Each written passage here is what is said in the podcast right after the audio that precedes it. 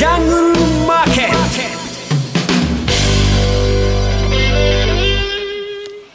ゴーゴージャングルマーケット。このコーナーは、投資家の英知をすべての人に、投資コンテンツ e コマースを運営するゴゴジャンの提供でお送りいたします。えー、ここで決算の内容入ってきておりますので、いくつかお伝えしておきましょう。えー、ANA ホールディングス、アナですね、9202が、今日発表しました2022年4、6月期の連結決算は、最終損益が10億円の黒字となりました。新型コロナウイルス化の経済再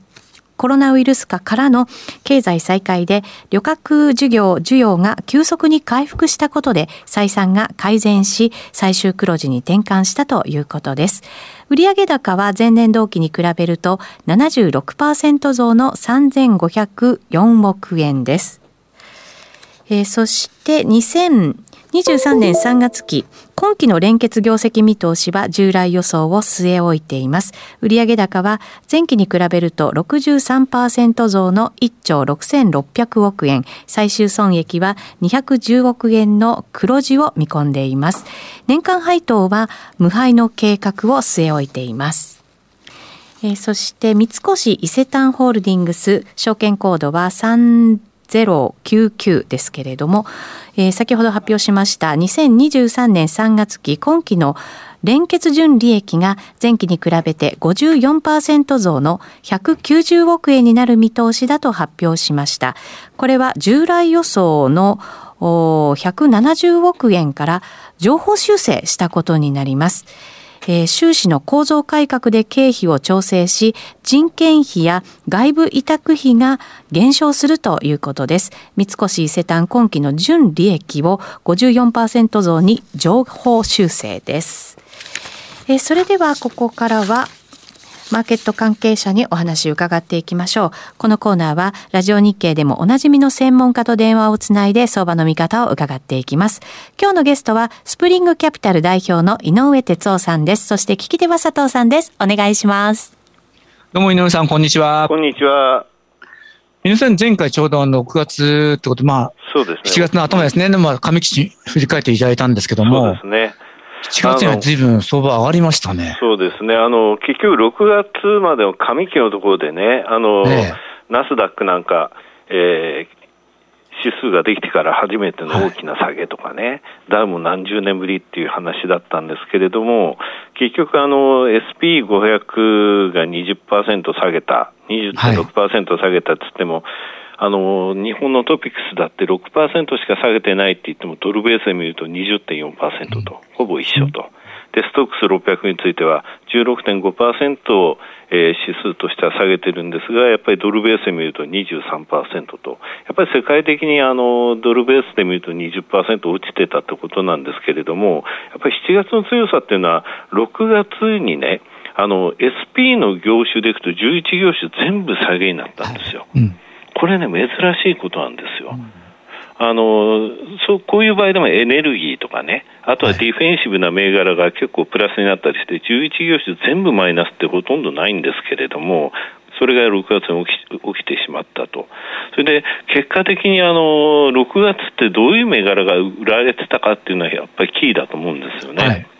であの去年からちょちょっと金利がねあの上がるとすぐハイテク株が PR で見たら、えー、先の利益を手前に戻したらちょっと割高っていうのでハイテク株から売られてってで6月っていうのは結構ね出来高を伴って大型株とかオールドエコノミー株とか今までディフェンシブで強かった銘柄も結構売られてたんですよ。はい、これ、スライスの売りが入ってるなっていうふうに申し上げてたんですけれども、えー、だからそれって結局、最終的なその持ち高の、えー、調整、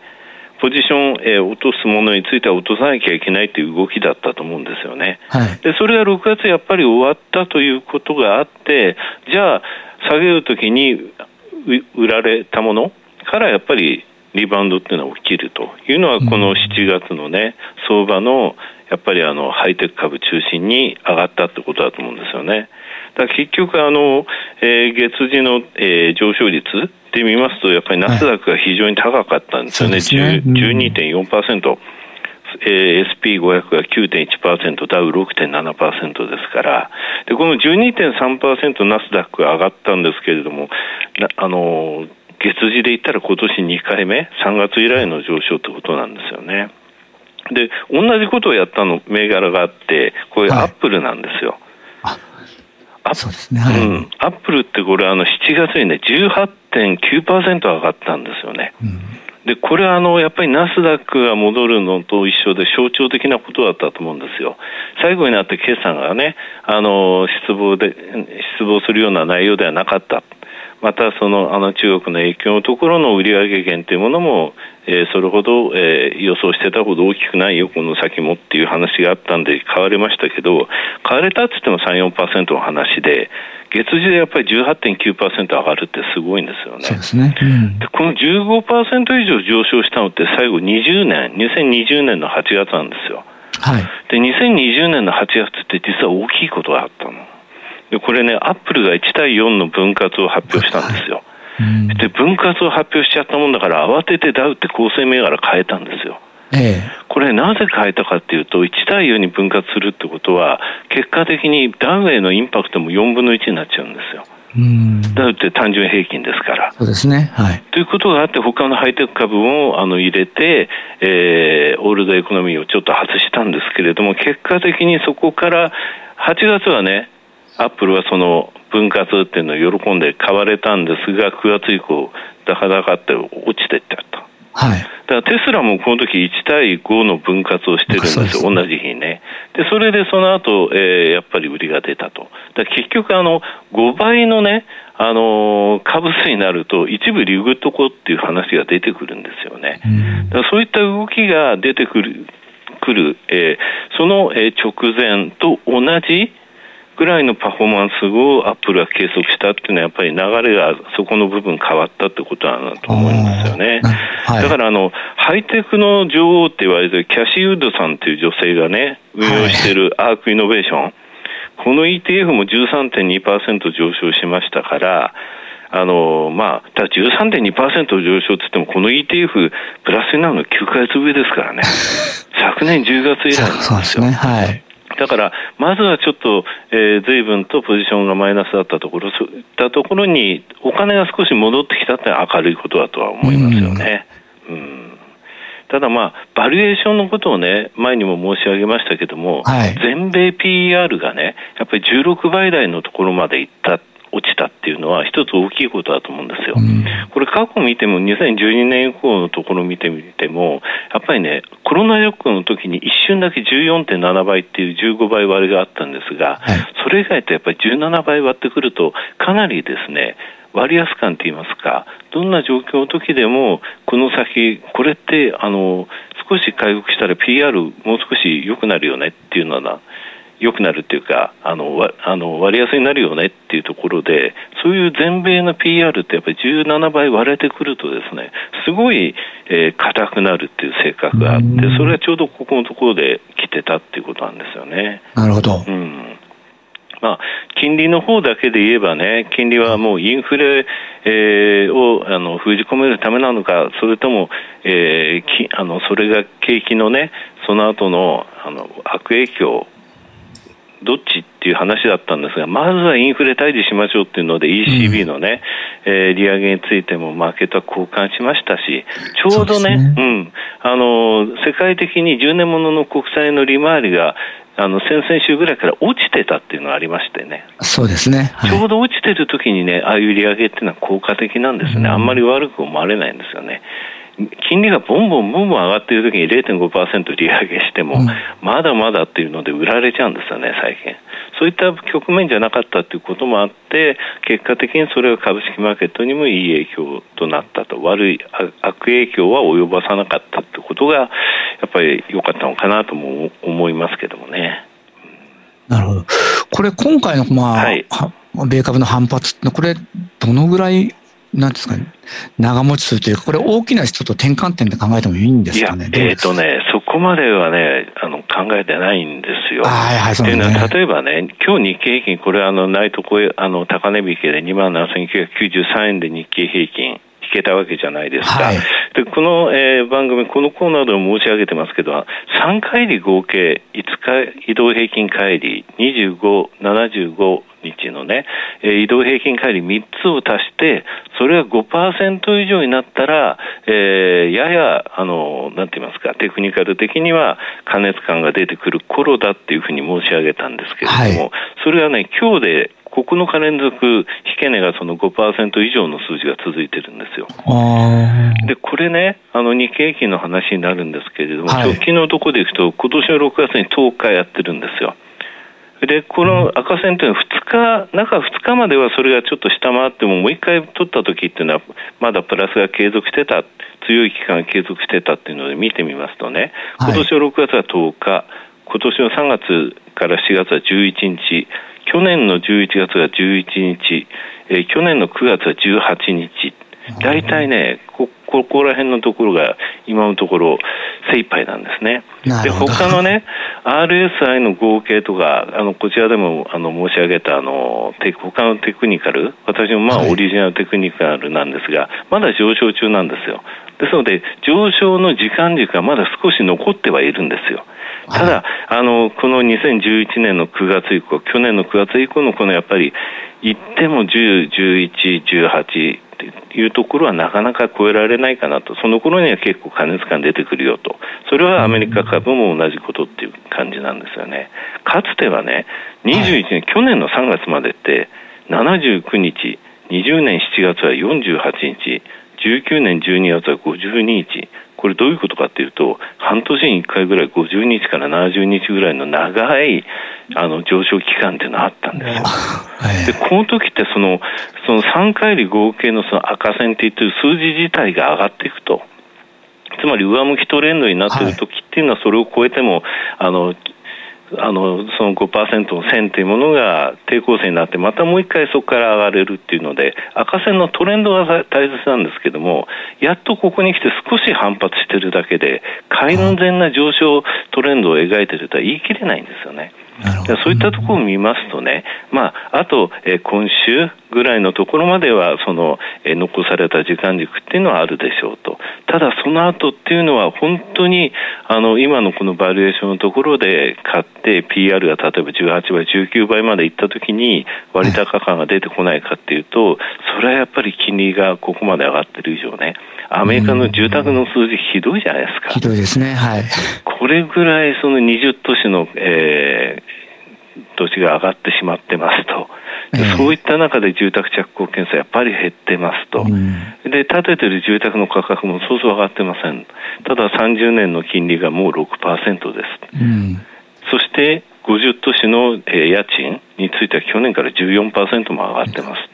そういった状況の中で買うもできない、借りるもできないというような状況の中で、大体ウォルマートがひどい決算出してるって厳しいですよね。ね厳しいですよね。これがね、あの、ターゲットとかだったらいいわけですよ。だウォルマートって56%が食料品ですからね、うん、今までもインフレの時とか、ウォルマートはやっぱりしっかりしてるねっていうのは過去何十年のそのインフレ時のね、決算だったわけで、それが2期連続でこういう数字を出してきたっていうのは、はい、やはりあの景気の減速、消費へのの低迷っていうものはすごい強いものがあるぞっていうものを、これから意識しちゃうとね、なかなかその上場トレンドに回帰したとは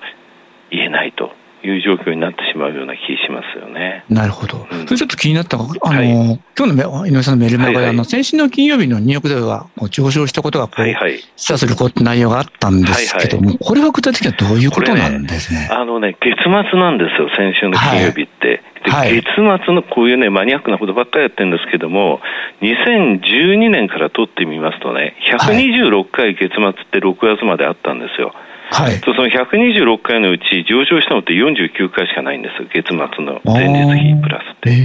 で、下がったのは77、つまり61%も6割以上下がってるんですよ。ただこの間、ダウって2.7倍になってるんですよ。ダウが2.7倍になってるのに、月末だけを見ると6割以上マイナスになってる。ということって感じなんですけれども、ですねはい、でこの、えー、77回下げたうち、翌月プラスで51回、えー、翌月も、えー、マイナスっていうのはその残りってことなんですが、はい、上昇したのは49回って言ったじゃないですか、はい、49回って言いましたけど、このうち35回は翌月プラスなんですよ、月次リターンが。これ71%もありまして、えー、月末日がプラスの場合っていうのはダウっていうのは7割ぐらいの確率で翌月も月次パフォーマンスプラスになってるんですよね。それで月末のところで注目してるのは結構出来高とかも私注目してるんですが、はいはい、アメリカでやっぱりあの出来高の多い日っていうのは3月、6月、9月、12月のいわゆる日本でいうとこのメジャー S q の日、はい、これはもう当然なんですよ。でそれがいつっていうと月末なんですよ。やっぱりリバランスが起きると。で月末でいつが多いのっていうと決まってるんですよね。これ5月と11月なんですよ。で、11、ね、12月ってもう働いてないから、リバランス 11月にやるんですよ。なるほど。で、11月のリバランスっていうのは、もう12月なんてもう10日ぐらいで外資系も休んじゃいますからね、みんな。そうですね。うん、あの、ボーナスの1月もらう査定の話だけ終わって、終わったら本当にもう来ないんで、そういった状況なんで、トレードとかやってる場合じゃなくなっちゃうんですよね。で、11月がやっぱりファンドについてもその締め切りのような形にして10月、11月、そこのところで新規資金が入ってきて、そこのところでリバランス、当然そのファンドに資金が入ってきた場合、そこで買わなきゃいけませんから、からそこで出来高が膨らむと。ですので5月、11月がプラスのその月末日リターンだったりすると、これはちょっとお金入ってきたなっていうふうに期待したりするわけなんですけれども、なるほど。うんそういったところでやっぱりね、この月末プラスになったっていうのは、あの金曜日、金曜日って実はあの、はい、あの場が始まってからしばらくあのあのふらふらしてたんですけどね、アマゾン・ドット・コムとアップルの,、あの時間外のいい決算があったにもかかわらず、ふらふらしてたんですが、やっぱり5ープラスになっていったっていうのは、資金が少し入ってるぞっていうこと、そのやっぱりリバランスが入ったということでしょうね。うんなるほど。わかりました。はい。どうもありがとうございました。ありがとうございました。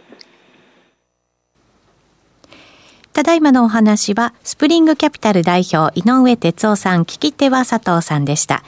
井上さんは午後ジャンでメールマガジン、井上哲夫の相場の潮流を毎日発信しています。月額税込みで4500円。お申し込み詳細は番組ホームページの午後ジャントレードサロンのバナーからご確認ください。このコーナーは投資家の英知をすべての人に投資コンテンツ e コマースを運営する午後ジャンの提供でお送りしました。